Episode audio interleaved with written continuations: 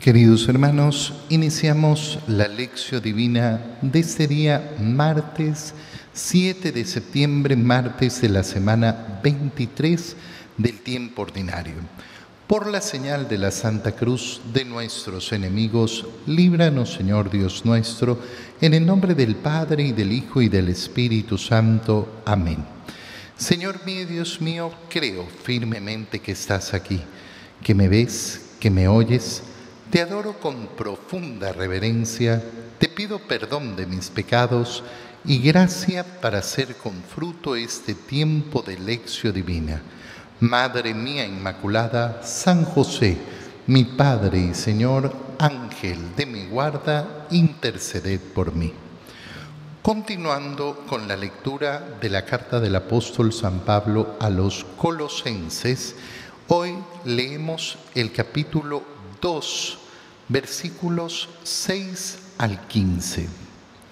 Hermanos, puesto que ustedes han aceptado a Cristo Jesús el Señor, vivan como verdaderos cristianos, permanezcan arraigados y cimentados en Él, con fe firme, como se lo enseñaron ustedes y en continua acción de gracias que nadie los vaya a engañar con teorías y razonamientos falsos que se fundan en tradiciones meramente humanas y en valores de este mundo, pero no en Cristo, porque en el cuerpo de Cristo habita toda la plenitud de la divinidad e incorporados a Él, que es la cabeza de todos los ángeles, también ustedes participan de su plenitud por concunción hecha por mano de hombre. Por su unión con Cristo, ustedes han sido circuncidados, no con una circuncisión hecha por mano de hombres, que consiste en el despojo de la carne, sino con la circuncisión que procede de él, por el bautismo fueron sepultados con Cristo y también resucitaron con Él mediante la fe en el poder de Dios que lo resucitó de entre los muertos. Ustedes estaban muertos por sus pecados y no pertenecían al pueblo de la alianza, pero Él les dio una vida nueva con Cristo, perdonándoles todos los pecados él anuló el documento que nos era contrario, cuyas cláusulas nos condenaban, y lo eliminó clavándolo en la cruz de Cristo. Con esto, Dios les quitó su poder a los principados y potestades y los humilló a la vista de todos, llevándolos cautivos en el cortejo triunfal de Cristo palabra de Dios. San Pablo comienza en, este, en esta parte de su carta a los colosenses a hacer una exhortación de cómo es la vida del verdadero cristiano. Puesto que ustedes han aceptado a Cristo Jesús, fíjate bien el modo en que se inicia, puesto que ustedes han aceptado el cristianismo no se puede vivir de otra manera si no es por la voluntad de cada persona. Nadie puede ser obligado a pertenecer a la iglesia. Nadie puede ser obligado a aceptar al Señor. Cada uno de nosotros toma su decisión. ¿Qué es lo que quiero yo? ¿Qué es lo que decido yo? Esto lo vivimos domingo a domingo en la Santa Misa en diferentes momentos. Fíjate bien, iniciamos la Santa Misa y después de ese saludo en el nombre del Padre y del Hijo y del Espíritu Santo, viene el acto penitencial. El acto penitencial incluye no solo una petición de perdón, sino un acto de fe trinitario hemos iniciado en el nombre del Padre y del Hijo y del Espíritu Santo, pero después de rezar el yo confieso, decimos, Señor, ten piedad. Kiri eleison. Cristo, ten piedad. Criste eleison. Señor, ten piedad. Kiri eleison. Esa petición de misericordia hacia el Señor está revestida de un acto de fe, de un acto de fe trinitario. Yo pido, eh, yo pido misericordia, yo pido piedad al Señor y lo hago justamente en esa fórmula trinitaria, al Padre, al Hijo y al Espíritu Santo. Por tanto, ¿qué estoy haciendo? Estoy aceptando la médula de la fe. La médula de la fe es que Dios es uno y trino, que siendo un único Dios es Padre, Hijo y Espíritu Santo. Por tanto, yo estoy aceptando esa fe. Pero no solo eso, sino que en el momento del credo se nos invita a profesar nuestra fe. Por eso es tan importante que no sea un acto simplemente repetitivo. Oye, el credo es lo que se conoce en la historia de la iglesia como el símbolo, el símbolo de la fe. ¿Qué simboliza mi fe? El que yo proclame, el que yo profese el credo. Es decir, que yo digo en qué creo. Yo tomo la decisión libre y voluntaria de adherirme a la fe de la iglesia y creo en Dios Padre Todopoderoso, en, nuestro Señor Jesucristo, su Hijo, en el Espíritu Santo, en la Santa Iglesia. Ustedes, dice San Pablo, han aceptado a Cristo Jesús y ahora, entonces tienen que vivir como verdaderos cristianos. Al final del día, si te das cuenta, es un razonamiento muy sencillo el que tenemos que realizar. Si a mí nadie me obliga, yo no tengo obligación de nadie a tener la fe que tengo. Yo soy el que decido. Cualquiera puede decir, no, yo no quiero creer. Yo no quiero creer y muy bien. ¿Qué es lo que tiene que hacer esa persona? Simplemente dejar de creer. Pero si yo creo y yo creo y digo que Jesucristo es el Salvador, el verbo de Dios que se ha hecho carne, que ha venido al mundo, si yo por tanto profeso la fe cristiana, entonces ¿qué tengo que hacer? Vivir como verdadero cristiano. Lo contrario, que es una hipocresía. Y fíjate qué importante es estar luchando siempre contra la hipocresía. ¿Cuántas veces en estas formulaciones así muy rápidas, muy banales, donde la gente trata de definir quién, quién es, ¿no? Dice, ah, yo, yo, soy un amante de la verdad, a mí lo que no, me, no, no soporto es la mentira, no soporto la hipocresía. Y claro, es lógico. Yo nunca he conocido una persona que me diga a mí me encantan los hipócritas. Entonces, cuando una persona dice, no, yo, a mí me define que no soporto la hipocresía, mira, no es que te estás definiendo grandemente, ¿no? No es que estás dando una idea tan grande de ti. Yo no he conocido, no, no, no me ha tocado ningún ser humano que me diga a mí me encantan los hipócritas. No, parece que por naturaleza sentimos un rechazo a la hipocresía. Sentimos un rechazo a la hipocresía sobre todo porque sabemos que a través de la hipocresía no podemos tener relaciones verdaderas con las personas. La hipocresía destruye la capacidad de relacionarme con confianza con otra persona. Bueno, nosotros tenemos que tomar esa aberración, ese odio que tenemos contra la hipocresía y aplicarlo en nuestra vida. Si yo me llamo cristiano, tengo que verdaderamente vivir como cristiano. Si yo me llamo católico, tengo que ser verdadero católico. ¿Y qué tengo que hacer? Y San Pablo nos lo dice. Permanezcan arraigados y cimentados en Él con fe firme arraigados y cimentados en quién? En Cristo, con fe firme en Cristo. ¿Y qué significa esto? Significa no te inventes tu propia fe. Qué ridículo es inventarse su propia fe. Y qué tremendo es ver cómo las personas continuamente lo están haciendo. ¿eh? Es que a mí me parece que es que, según yo, es que yo opino, es que, es que para mí. Ok, te inventaste tu propia fe.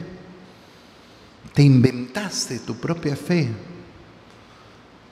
Di que no estás de acuerdo, que tú quieres ser cualquier otra cosa, que, que, no sé, que tú perteneces a la, a la fe pirilín, eh, da lo mismo. Pero católico, y me quiero inventar mi propia fe para mí la iglesia está equivocada, esto no es pecado, esto para mí no es pecado, esto para mí no es pecado, esto acá, a mí me parece que no es tan importante ir a misa, a mí me parece que no, tengo que estar confesándome con un hombre pecador igual que yo, a mí me parece que eh, uno si se divorcia está bien. Bueno, como decíamos al inicio, ¿quién te obliga? ¿Quién te obliga? Cada uno de nosotros hace su aceptación de la fe.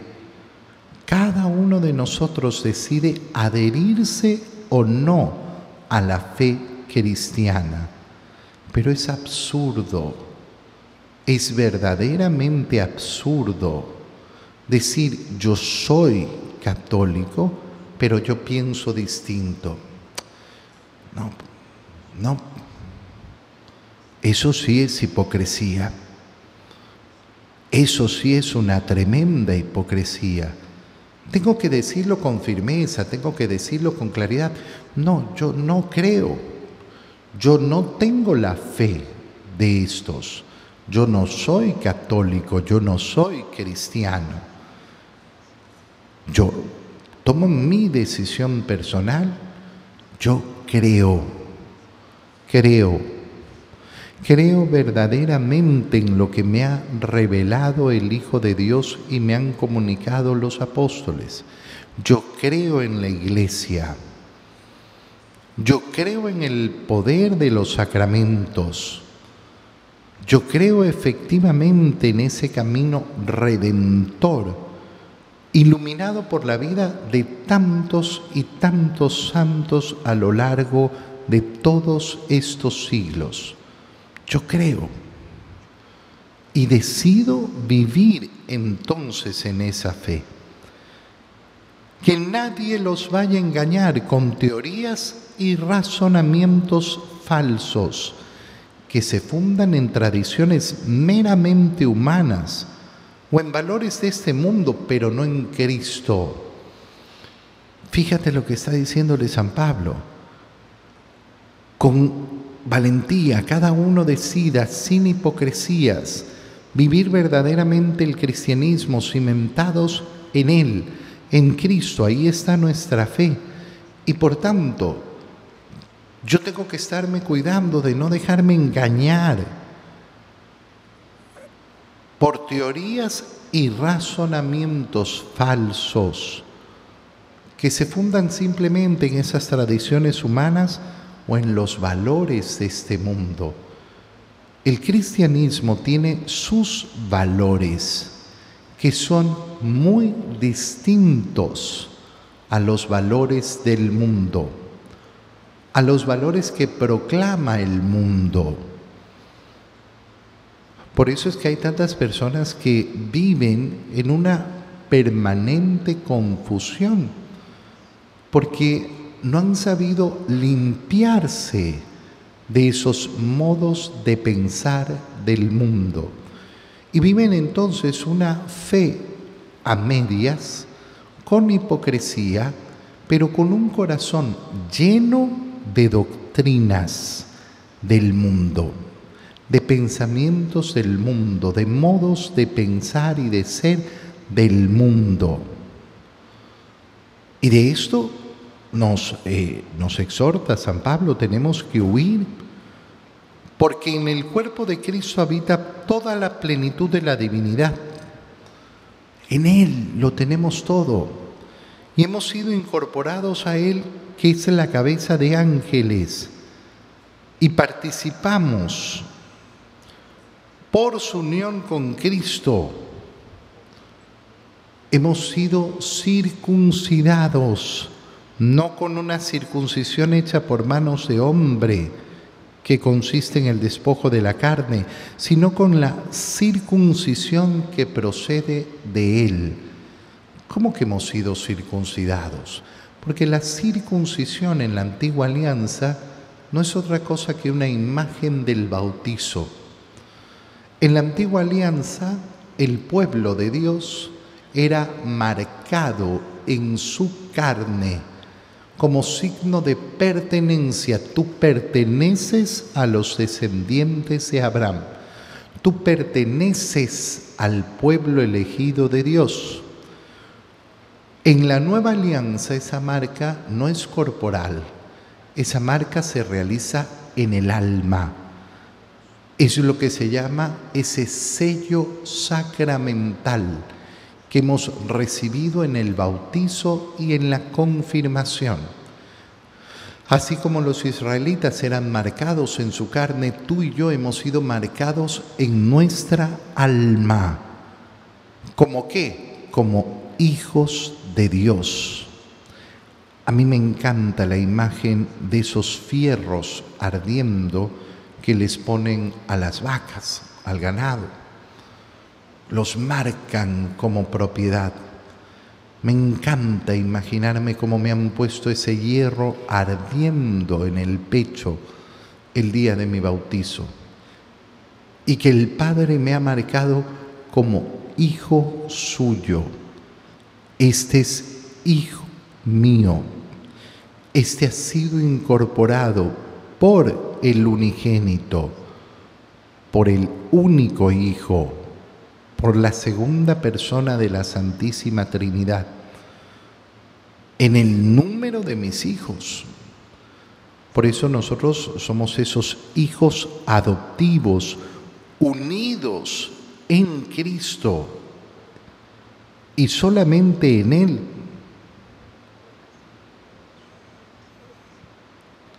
Por el bautismo fueron sepultados con Cristo y también resucitaron con Él mediante la fe en el poder de Dios, que lo resucitó de entre los muertos. Fíjate cómo San Pablo lo explica con tanta claridad. Ustedes el día de su bautismo han participado de esa circuncisión, han sido marcados en su alma, fueron sepultados con Cristo esa es la acción del bautizo. El bautizo, al ser una acción de hundir en el agua, simboliza la participación en la muerte de Cristo. Yo soy sepultado en las aguas, pero a la vez, al sacarme de las aguas, ¿qué es lo que sucede? Que participo de esa nueva creación hecha imagen del resucitado de aquel que ha vencido la muerte. Y puedo participar entonces eso. Ustedes que estaban muertos por sus pecados y no pertenecían al pueblo de la alianza, pero ahora tienen esa vida nueva con Cristo, que les ha perdonado todos sus pecados, anuló aquel documento por el cual estaban condenados es decir, anuló la sentencia de la condena del pecado original. Y Dios le ha quitado su poder a los principados y potestades de este mundo, humillándolos a la vista de todos. ¿Y cómo los ha humillado a la vista de todos? Qué bonito es ver que efectivamente el demonio y todos sus secuaces y el mal de este mundo y la muerte y el pecado han sido humillados justamente a través de la humillación. Oye, que no se te olvide nunca el método, el medio, la forma en que hemos sido salvados ha sido por la humillación. Fíjate bien lo que eso significa. De todas las maneras en que Dios podía pensar e imaginar cómo quiero salvar al hombre, porque no es como me toca, sino como quiero, voy a utilizar la humillación, la humillación de mi hijo colgado desnudo en la cruz. Y con esa humillación voy a destruir, voy a humillar al pecado, a la muerte al demonio y sus secuaces. Es impresionante el poder de la humillación. El poder de la humillación que es el único vencedor en este mundo. ¿Quieres vencer los males? Humíllate. Humíllate. Y ahora retoma las primeras palabras de San Pablo. No vivan de acuerdo a las doctrinas de este mundo, no vivan de acuerdo a los pensamientos de este mundo, porque este mundo, estas palabras son una grosería. Yo no me humillo ante nadie, a mí nadie me humilla. Bueno, tu Salvador se ha humillado para salvarte. Lo han desvestido y lo han puesto en una cruz. ¿Tú quieres caminar el camino de la salvación? El camino de la salvación llega a través de la humillación. En el Evangelio, continuando con la lectura del Evangelio de San Lucas, leemos el capítulo 6, versículos 12 al 19. Por aquellos días Jesús se retiró al monte a orar y se pasó la noche en oración con Dios. Cuando se hizo de día, llamó a sus discípulos, eligió a doce de entre ellos y les dio el nombre de apóstoles.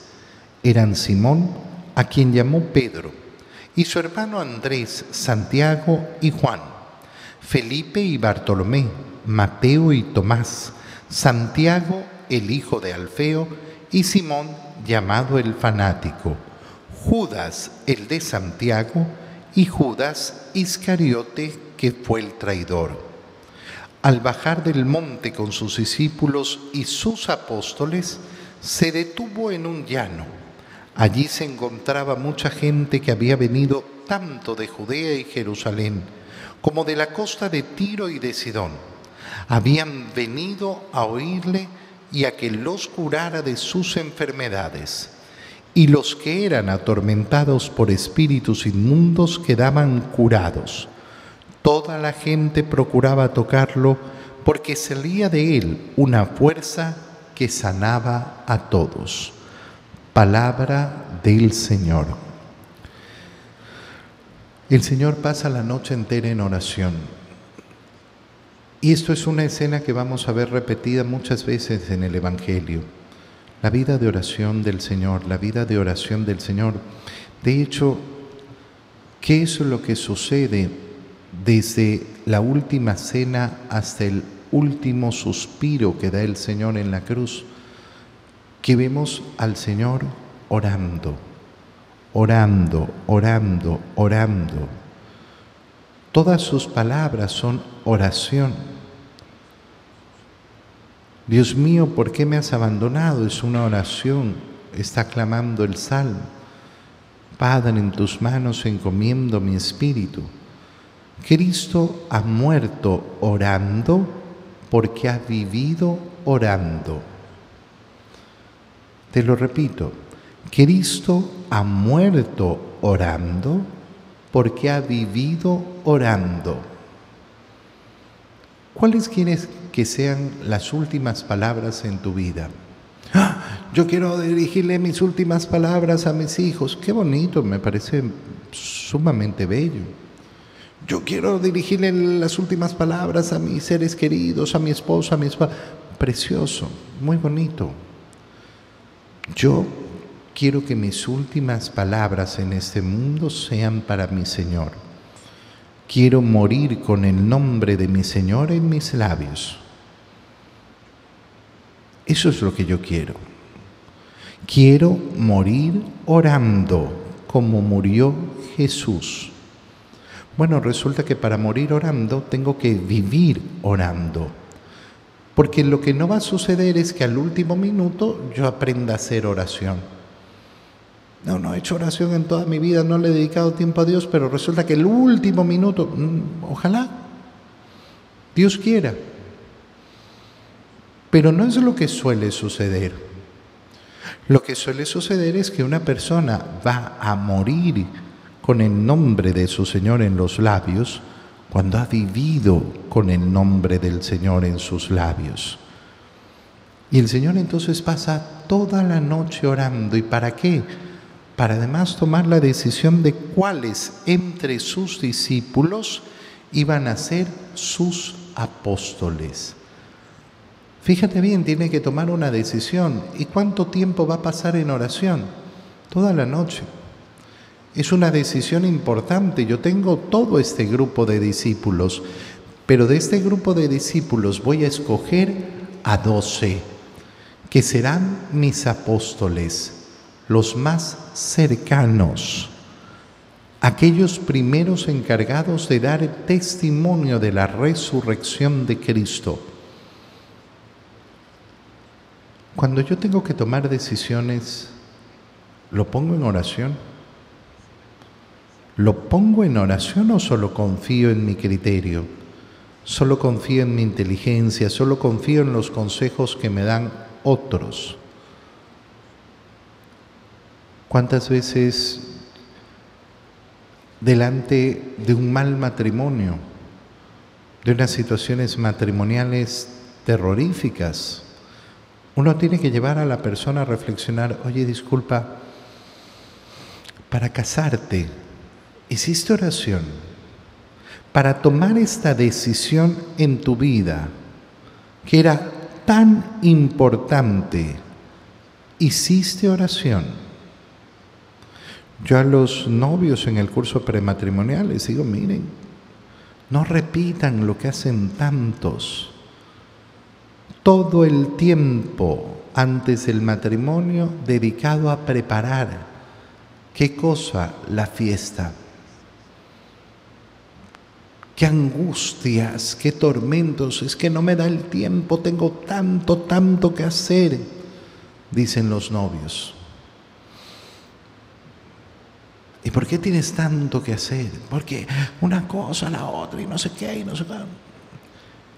Y ahí nos vamos, ahí se nos va la vida, ¿no? Se nos va la vida en eso. Y el tiempo de oración para saber que yo estoy tomando bien esta decisión Voy a meterme en una nueva empresa, voy a meterme en un nuevo empeño, voy a meter... Hago oración. Le pregunto al Señor,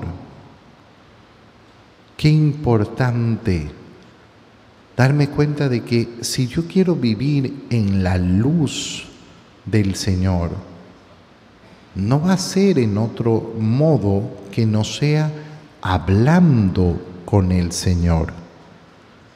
Te doy gracias, Dios mío, por los buenos propósitos, afectos e inspiraciones que me has comunicado en este tiempo de lección divina. Te pido ayuda para ponerlos por obra.